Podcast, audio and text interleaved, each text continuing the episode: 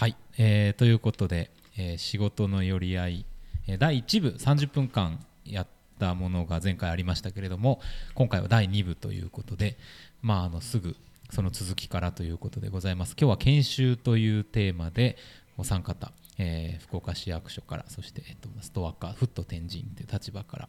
で、えっと余白デザイン、まあ、いろんな肩書きがあってっていう西田明さん来ていただいてますけれども今後またどんな話になっていくのかなんかそれぞれのお互いの違和感みたいなのも出てくるのか分かりませんけれども、えー聞いていきたいと思います。では皆さんお楽しみに。2部ということですけど、休憩なかったですよね。3秒ぐらいで終わりました。どうしましょう。なんかどうします？何話します？後半。どなんか自分だけ研修の具体的な中身をなんか言った気がするんですけどお二人のちょっとうか伺ってなかったというかテーマというかすちょっとお一人ずつ聞いていきたいなっていう。そんないやいや自分が研修のテーマ。話してる話しただけなんです。なんかよくよく考えたら。研修のテーマ。ね、主催側でどあのど運営側なのそうでですよね。どんなテーマでやっいやまあこのいろいろやってると思うんですけどどんな内容なのかなっていうのが興味あって。あ今ややっているのはですね、えっと、研修のあそもそもの研修の講師をされてる方も入居されてたりするのでその方はもうあのなんていうんですかあの全然違う、えっと、組織に対してやっているものを個人にやってもらうっていうのでプレゼンテーションとかえっとなんだっけえっとタイムマネジメントとかあの個人に学んでもらうようにカスタマイズしてもらってたりとかあとは、えー、とグラフィックレコーディングって言ってその会議のメモをこうイラスト的に書いてたりとかまとめたりするものとかあの本当にいっぱいあるんですけどあとはそのワードプレスの講座とか、うん、そうですね。仕事にまつわるものからちょっと趣味系のものからはい。グラレコすごいやってみたいんですけど、まあ、あ難しいんですかね、あれは。いやいやいや全うまい人めちゃくちゃうまいから、うまいですよね。多分上達するまでには多分あの時間かかると思いますけどそのもの自体は結構簡単にできて結構すあ結構というか、まあ、一番やってる中では人気の講座ですぐ満席になっちゃいますね。たまにフェイスブックとかでその今日の講座のまとめみたいな感じでグラレコでやってるのがパンって出てくると、いやこれ即興でうん。無理だろうって思うんですけどすよね。するんですよねそれ実際。に、あそうそうそうそうですそうです。あ入門講座みたいな感じですけどね。ちょっと一回行ってみようと ぜひ。参加者ってどんなんかそのいわ大企業っていうと、まあ、福岡とかだったら地場の有名なところとか、まあ、市役所もそれこそ言ったらあ市役所ですねってなると思うんですけどどどんな層というかあえっ、と感じが。そのえっ、とですねグラフィックレコーディングは割と大きな会社とかその役所の方とかも来られたりとかしますね。でもあとはそのプレゼンテーションとかそのビジネススキルみたいなのはさっきそのアキさんもおっしゃってたけどやっぱり小さい企業のあの社内ではそういう研修をやらないみたいな企業の方が多かったりとかしますね。でえっ、とウェブえー、とあワードプレスとかのスキルみたいなものだと本当に個人事業主の方しか来ないですかね。完全にもうき希望っていうか自分で手を挙げて来られるそうですそうです。はい。もう意欲で言うとその、まあ、ややっぱやる気があってくる人しか来ないというか、っはい。ていうことですよね。そうですね。であのストア化ってあのいうサービスを使ってそれもやってるので事前決済なのであの来ないっていうのが基本的にあまりない。お金をお支払いして、はい。ああその分はやっぱり何としても回収せんとみたいなうんうん。みたいな多分思いだと思うんですけどそうですよね。Facebook のイベントページとかだと結構あの来ないってほ結構ありますけどね。ね。うん、そんな感じでやっております。社内研修ってやっぱどうしても多分むモチベーションのムラは絶対あると思うんですよね、うん。こんなこと言うと批判になっちゃうかもしれないけど、まあ、どこでも多分そういう問題があってやっぱり席って後ろの方から埋まるじゃないですか、もうその時点で多分やる気ないと思うんですよ 言い方悪いんですけど大学とかの授業とかもそうなんですけどやっぱりでもそういうお金払ってくる人ってむしろ前とかで切ったりするのかなとか思ったりもするんですよね。モチベーションというか、うん。大企業はそういう研修の枠は本当に充実してるけどやっぱじゃあ無理やりっていうとあれだけど市役所とかだったら何年目研修とかあるんですよね。1年目2年目とか半年入ったってとか2年目3年目とか研修があってや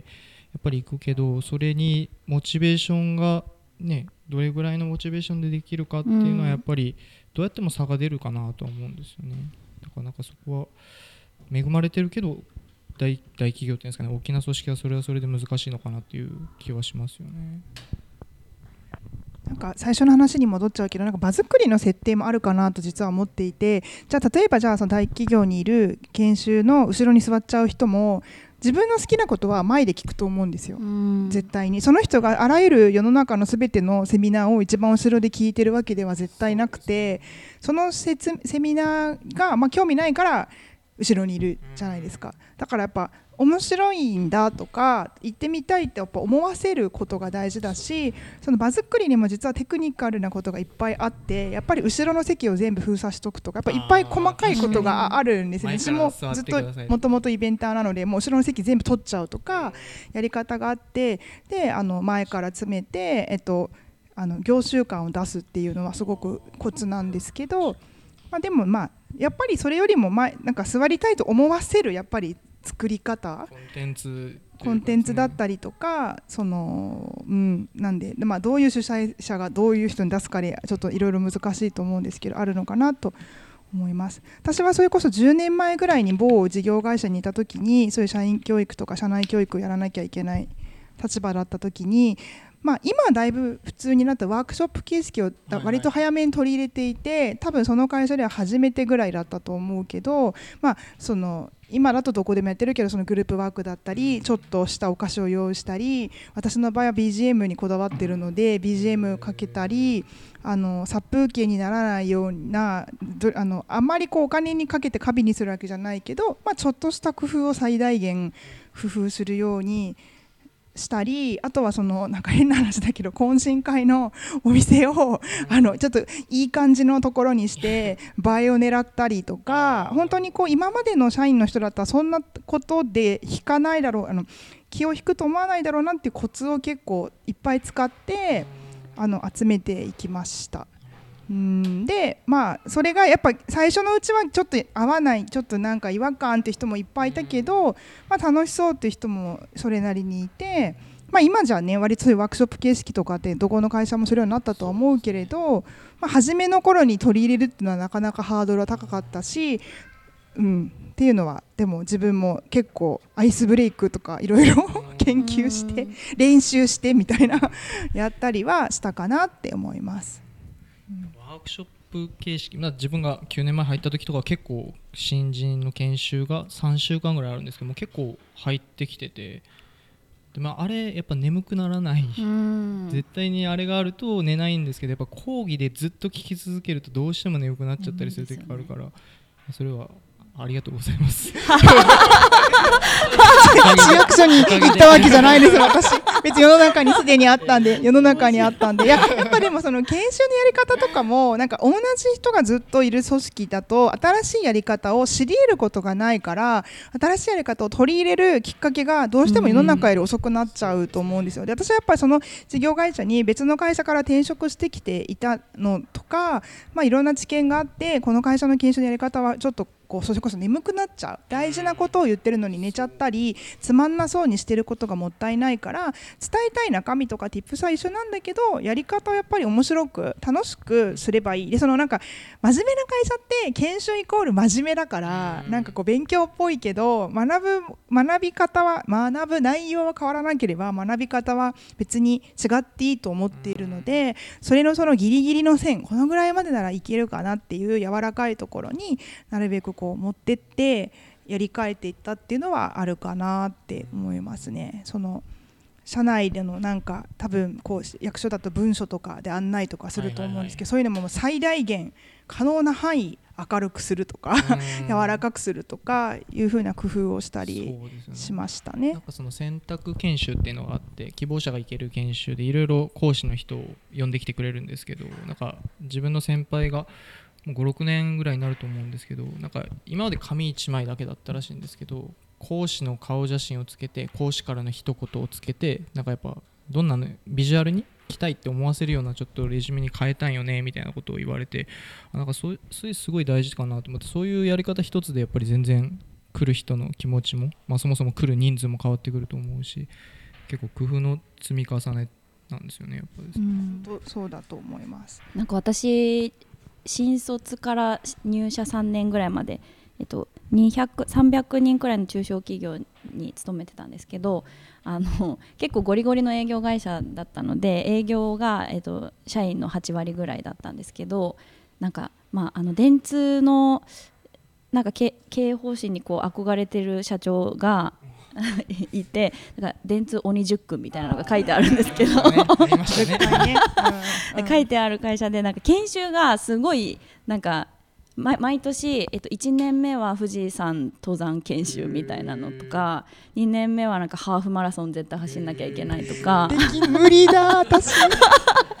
電通もしてるんですかね？いやわかんないですけど なんでこの研修があるんだろうって思うようなラインナップがわーってあってなんか本当強制的にそれこそ強制的に参加させられて何の時間だったんだろうみたいなふうにあの思ってたんです。でそれこそさっきあの第1部で話あったんですけど200、300の規模でもあの割と横のつながりを把握するまでに結構時間かかるから外に出ようなんて思ったこと全くなくってなんかあのそれこそなメンターメンティー制度みたいなのもいきなりやり始めてなんか困った時はこの先輩に相談しなさいみたいなことをあの決められてなんかよくわかんないけどでも1年目から3年目ぐらいなんて本当に全然よく分かってなかったからもうそれにこう乗っ取ってこうやってたけどなんか何のための研修なのか分かんないしなんか何に役に立ってるのか分かんない状態で研修やってたなと思っ今思い出してでもなんかこう1個ままた外に出て私今福岡に戻ってきて、えっと、全然違う仕事をしてるけどやっぱりなんかあの経験やってよかったなとかちょっと富士山に登れてよかったとは 別に思ってないですけどなんかだけどやっぱ意味が意味を持たせて何かやらせようとしてたんだなみたいなことはちょっと考えるようになったのでなんか毎年やってるからやってるみたいなのがずっとあってなんかそれそれでいいのだろうかっていうふうにはちょっと思いますよね内容的には面白いって、まあ、ちょっとハーフマラソンとか走るかどうか別としてただ そのアクティビティを含めた研修をするっていう思想思考はなんか面白いとは思うんですけどなんか毎年や先輩たちもやってたからみたいな感じの。なんかそれはそれでどうなんだって今お話を聞きながらちょっとあ確かに改めて思い返すとそうだったなと思いました。なんか私は仕事柄あの会社の事業会社の人事の人とか研修の人とかとお話しすることも多いけれどそのなんだろう特に新入社員研修の場合ってものすごくなんかこうビジネスニーズが目的があってやってるわけではまたない面があるのでコンテンツは置いといたとしてもそのいいと思うんですけどその今言われたようにいこちゃんが言ったようにそのまた担当者の人が去年はこうだったから今年は、まあ、例えばそこになんかちょっと主体的な思いを持ってまた同じようなことやるっていうのは全然いいと思うけど、やっぱ私も仕事でお会いしてる時にいやうちはずっとこれなんでみたいな感じの なんかこうもう適当に流してやってるだけのなんか感じの会社は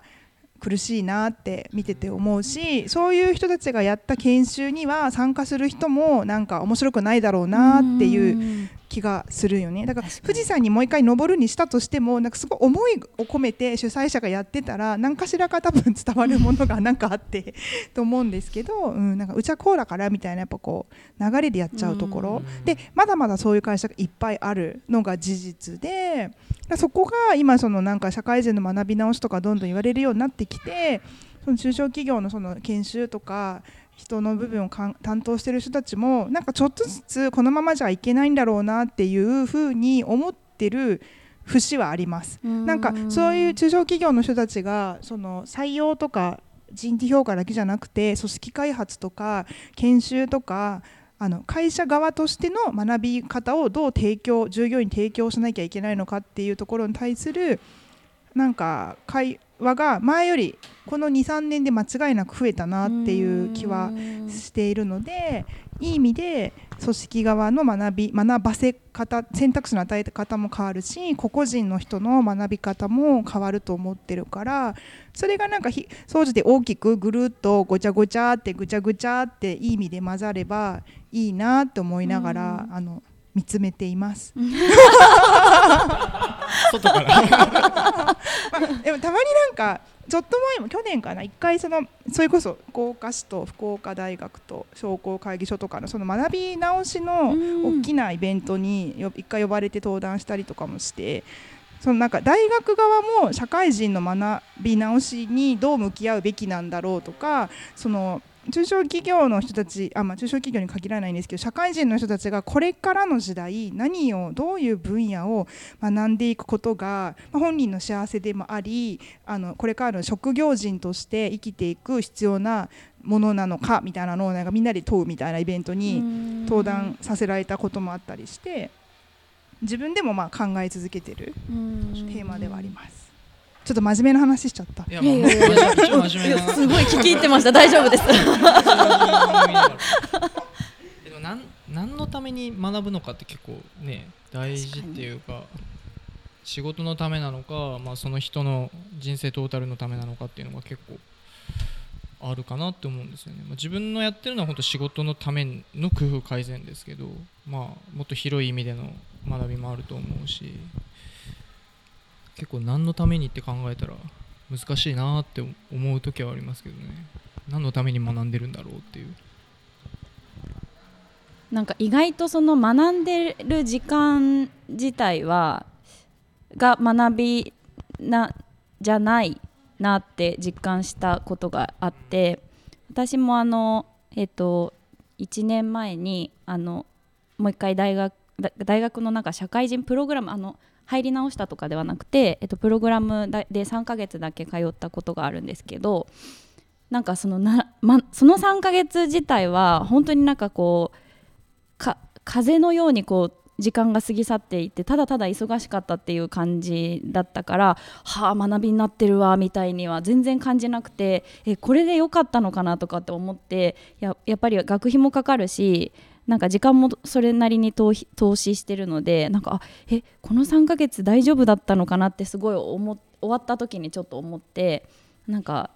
得られたものはあったのだろうかって思ったんですけど今仕事をしている中であこの考え方はこここの時に学んだものの,、ま、あの頭の使い方したらいいのかもとか時間の使い方をしたらいいのかもみたいな風になんか後後でこう仕事として走る時に生きてるなっていうふうに思ったりするからまだまだ、えっと、1年前ぐらいの出来事だからあのその思う幅は狭いと思うんですけどこれがあの学んだことによってどんどんこう広がっていくのかもしれないなっていうふうにはちょっと思いましたちょっと時間時間差でくるっていうかその時はなんか分かんないけどっていう感じですね。うん今みたいにやっぱり学びと実践がちゃんとこう回れる人はよくてそこもなんかそこのなんかセンスってなんだろうってたまに思う時があってそのそうそうそうそう。で学ぶ内容にもちょっとよるので学学ぶ内容が本当にその仕事とはかなり遠い、あの趣味の世界をこうすごくマニアックにしっかり学ぶ人がその仕事にすごい生きるっていうのはなかなかちょっと難しいとしてもなんか仕事に行きそうなことを学んだんだけど全然なんか忘れちゃってるみたいな話っていうのもよく聞くしそれこそ会社の与える研修とかでもそういうのってよく聞くから結構その実践にしていくっていうのってどういうことな特にあるのが大きな会社でよくありがちな上司と部下のコミュニケーション研修とかね。ああいうのってこう 課題会社って一通りみんなあって多分ファシリテーション研修とかコミュニケーション研修とか一通りみんななんか受けたことありますみたいな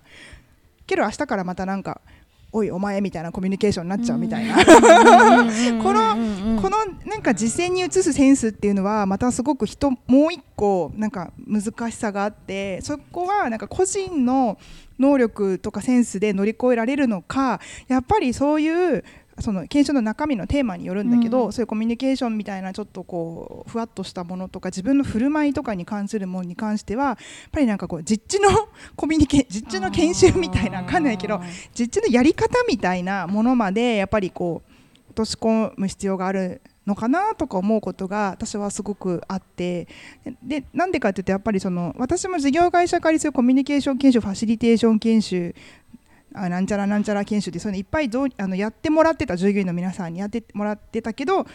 まあ、どうだろうかっていう実態もいっぱい見てましたとで今の仕事の立場でもいろんな会社の中小企業の経営者さんとかに会っててもどんな研修しても一向に会社が明るくならないとかそのなんかあなんだろういい風土になんかならないんだよねっていう課題を持ってる経営者はすごく多くて。で経営者が思ってるってことは多分従業員の人も同じようにいまいち明るくないなって多分思ってるからなんかそこのコツに多分もう一個なんかこう重要なものがあるしなんかなんかこれからのヒントもあるんだろうなって思思ったり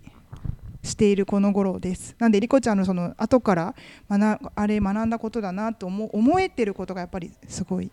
なと思いました。あでもですね今それで私気づいたんですけどあの私の場合は本当に学んだことを勝手に仕事に生かせる立場だからって思ってて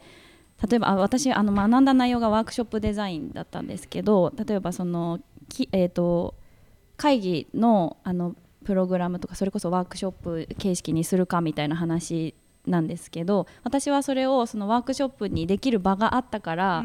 あのそれを実践できたっていうのがあってであと1個だけ普通の会社の会議をなんか割とそういう形式に仕立てようとしたことがあって。なんかそうすると今までといきなり変わっちゃうから、全然なじまなくて え何この時間みたいになったことがあってえなんか空気感が違うしなんかみんながはてっていう感じになってるみたいな風に感じたことがあったんです。だから全てをこうストレートに生かすっていうことだけが正解なんじゃないんだって思って多分そのダイレクトに生かすということだけしか私は当初頭になかったんですけどそれをもうちょっとこう抽象度を上げるというかその、うんうんうん、こういう頭の使い方は生かせそうとかっていうふうにできたらいいのかもってちょっと思いました。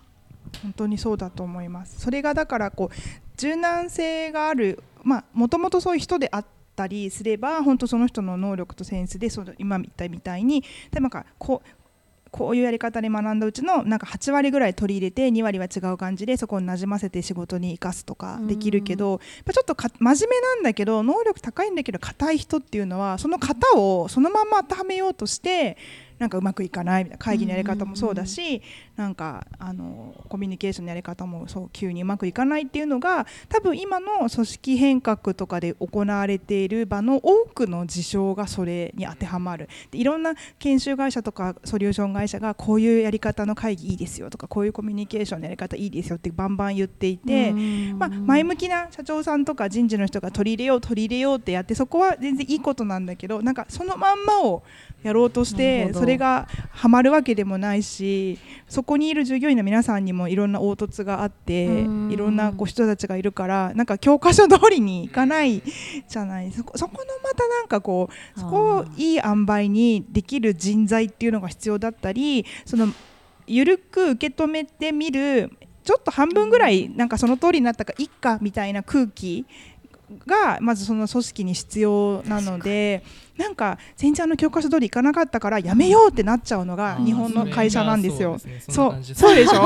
なんかそうそうそう。真面目な会社ってそう。なんか最初から教科書通りのやつ取り入れてお金かけて全然なんないじゃん。うちには向かない。はい終わりみたいなのが本当ゼロ百にしちゃうのがなんか日本の会社なのでいいじゃん30ぐらいできたからあとおいおいさみたいな。オリジナルでやろうよってならない。そうなるためにもうちょっとやっぱ会社が、ま、混ざるっていうかそのうちは30だけ取り入れてもいいよねっていうふうにやっていかなきゃいけないんですけどね。当てはめるときにそのまま持ってくるっていう時点で自分の頭を使ってないと思うんですよね。だから一回その置き換えるというかこうまあ研修って一種の理想状態だと思うんですよ。でそれでじゃあ自分の職場で実際やってみようとか、まあ、自分の職場生活家庭いろいろあると思うんですけどその時にやっぱり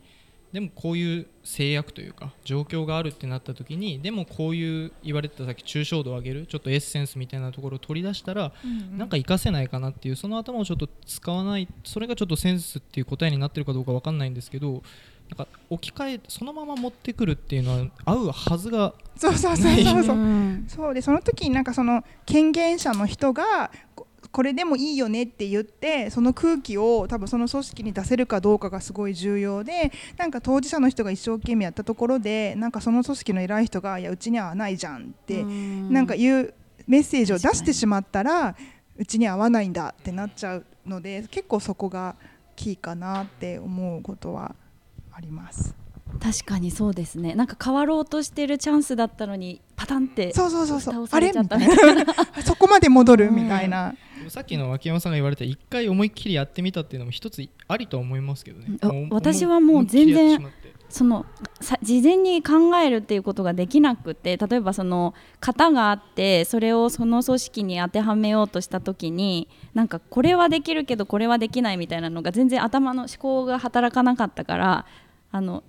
ややったら全然温度感が違ったっていう。みんなの顔つきもなんか違うみたいな。終始なんかその軽減な感じで最初から最後まで。いやすごいえっていう感じのあのうんっていうなんか意見が全然出てこないって意見を出させるためにこういうのあれをやってるのになんかあれ全然分かっ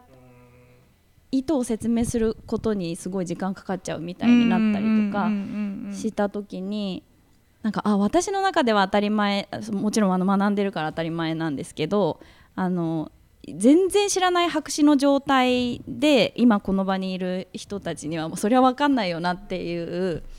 なんかいきなりこうなんていうんですか異物がこう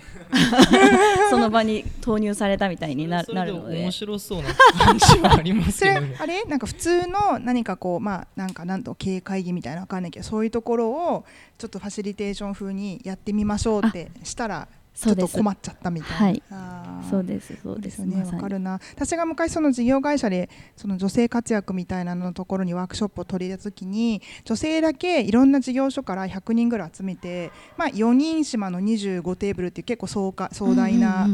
やつをやった時に。女性は女性自身もそういうこと初めてやったわけよだけどさやっぱ女性本来おしゃべりだから初めましてでも真ん中にちょっとお菓子とかあったらみんなキャッキャッキャキャッキャあの私どこどこから来たものですとか言って名刺交換とかして喋ってますと。で私はそれをその女性はやっぱ喋れるよねで終わらせたくなかったから何をやったかというと後ろに各所から偉いおじさんを呼んで後ろに全部見学させたんですね。だからそのいきなりすると分かんないから。なんかあのこんなもんかみたいな感じでまずあののおじさんたちにも見てもらってあの女性はそうお酒がなくたって仲良くなれるということを見せたわけですよ。で全然別の立て付けで全然違う時に今度は男性の管理職ばっかり集めた研修で同じようにワークショップ形式をやってみましたと、まあ、おな全く同じ人だったわけじゃないんだけど。でその時にやっぱりそのみんなこう慣れてないからぎこちないし、うんうん、なんか急にこんな4人席で真ん中に飴とか置かれて なんか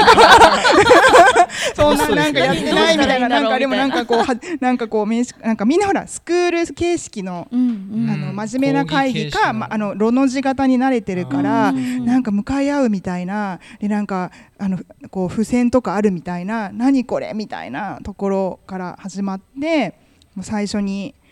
お酒がいるなら出しましょうかぐらいな私の皮肉から始まって。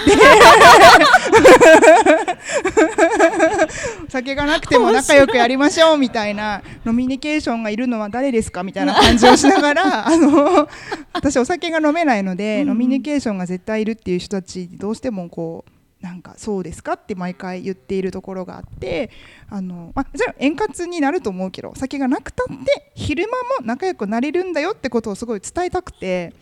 それでなんかちょっとずつちょっとずつ慣れさせてたっていうのがあるのでやっぱ急にっていうのはやっぱりすごく難易度高いだろうなって思います。何の話かちょっと飛んじゃったけど、うん、やっぱいきなり入れると戻っちゃうんですかね。あのなんか